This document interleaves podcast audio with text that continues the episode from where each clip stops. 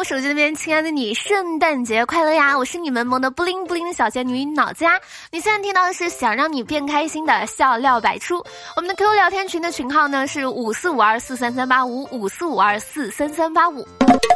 昨天呢是西方传统的平安夜，节不是重点，吃才是永恒的重点。我在这儿呢想问一下大家，都吃苹果了吗？想起曾经在圣诞节买了苹果送给我的外教，本想让他在异国他乡感受下节日气氛，没有想到只感动了我自己。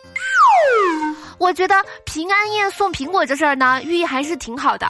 只要有人送苹果给我，不管他是男生还是女生，我都有以身相许的想法，因为我感觉他很用心。奈何我昨天等了二十四小时，也没有人送，嘤嘤嘤。所以讲真的。有人约的才叫平安夜、圣诞节，吃啥都可以；没有人约的叫周三、周四，只配吃柠檬。所以讲真的，本人最近的安排：平安夜一个人，圣诞节一个人，跨年一个人，我一个人愣是活得像一个队伍一样。唉。几十年都这么过了，不缺今年的这一年了，对不对？但是我想说的重点是，如果你在平安夜、圣诞节是一个人过，也不要难过，记得告诉我，让我高兴高兴。如果说不是一个人话，就不要告诉我了。当然，我这不是羡慕，毕竟像我这种安静的美女子就喜欢静静。有人问我说，在中国如何区分中外节日？哎，我在想，这还不简单吗？开房的是国外的，开翻的是国内的。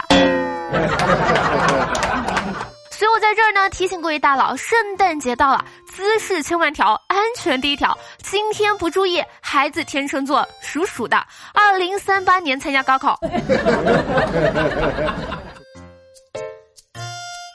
今天呢，毕竟圣诞节嘛，我们聊点圣诞相关的。刷微博的时候呢，说是美国科罗拉多斯普林斯市二十三号呢发生了一起奇特的银行抢劫案。一名男子呢在市中心抢银行得手之后呢，竟在路上开始大撒钞票。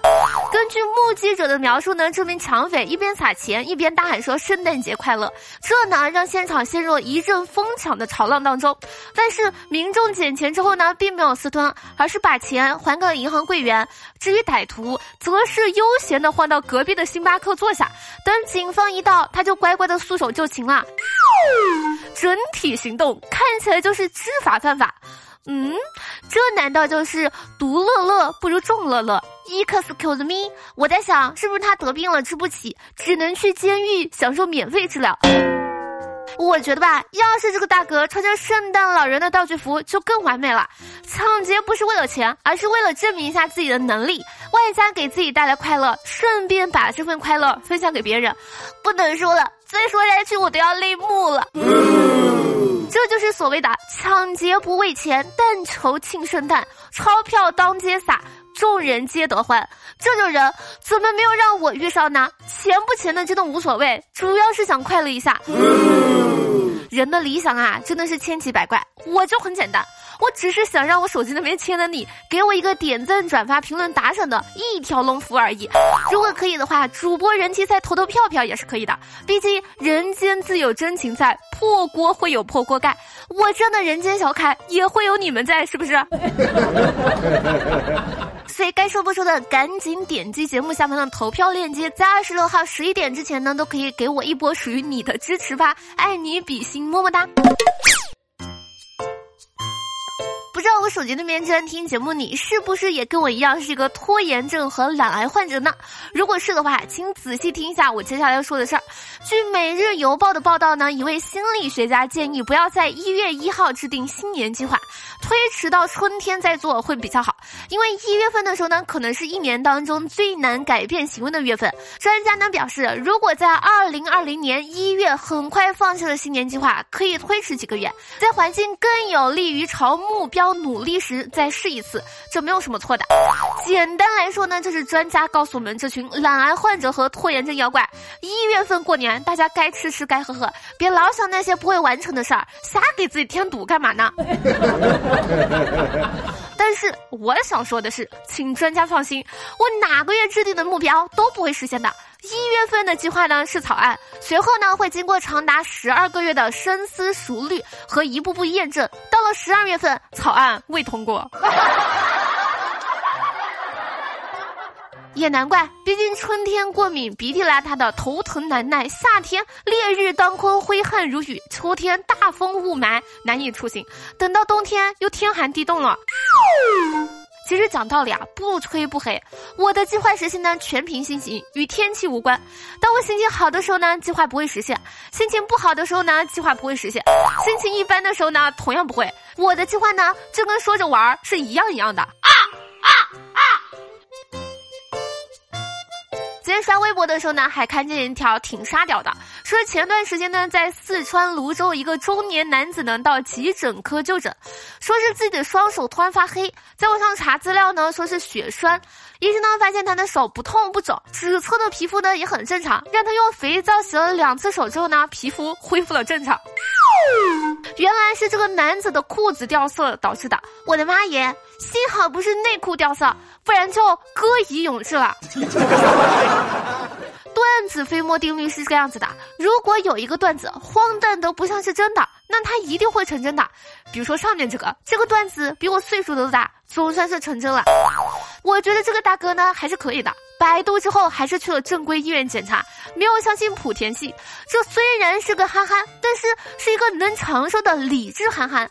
所以说，不要随便在网上查病，不查没事儿，一查准备后事儿。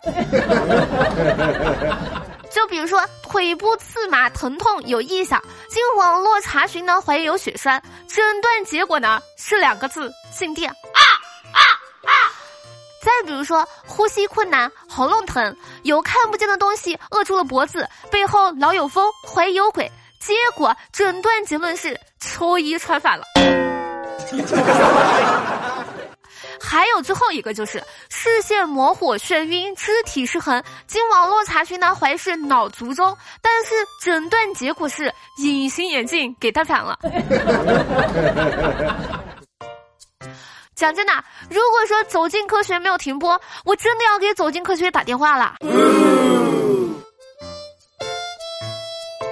不瞒各位说，我最近呢有一种感觉，那就是我好像快出道了。因为最近的我呢，走在路上，经常被一些哥哥姐姐、大爷大妈们围住，非要找我拍照发朋友圈炫耀，说是路遇韩红了。你们别说，我的性别跟韩红还真的是一模一样。今天看剧的时候呢，男主对女主说了句悄悄话，然后屏幕上突然飘过一条弹幕说：“还有什么是我们 VIP 不能听的吗？” 还有一条比较沙雕的微博呢，是这个样子的，说是近日南京薛先生呢晾晒了三十斤香肠，被一个骑车的男子偷走了。男子落网后呢，直呼后悔，说香肠太咸了，早知道就不要了。得知小偷嫌香肠不好吃，薛先生呢为民警送来锦旗，还为香肠讨了个说法，一点不咸，蛮好吃的。最终呢，这个偷香肠的男子呢被拘留了七天，偷香肠还嫌难吃，这贼还挺挑食的。还好没有被齁死，要不失主还得赔钱呢。而现在的重点不是偷不偷，而是香肠咸不咸。失主的内心 OS 是：你可以偷我的香肠，但是不能质疑我的手艺。就是啊，人家在乎的是这点香肠吗？人家在乎的是名誉。我觉得吧，应该送点香肠给警察尝一尝，让他们评评理。当然，大家都知道偷人家东西就是不对，跟咸淡并没有什么关系。况且三十斤香肠，这得多少斤猪肉呀？你这是盗窃重要财物，你知道吗？还好这件事情不是发生在我身上，不然这么一场意外，肯定让本就不富裕的我雪上加霜。今年我也惯不起向上，突然就觉得说上面这个偷东西的是傻缺，一点也没有错，既傻屌又缺钱，这不就是他吗？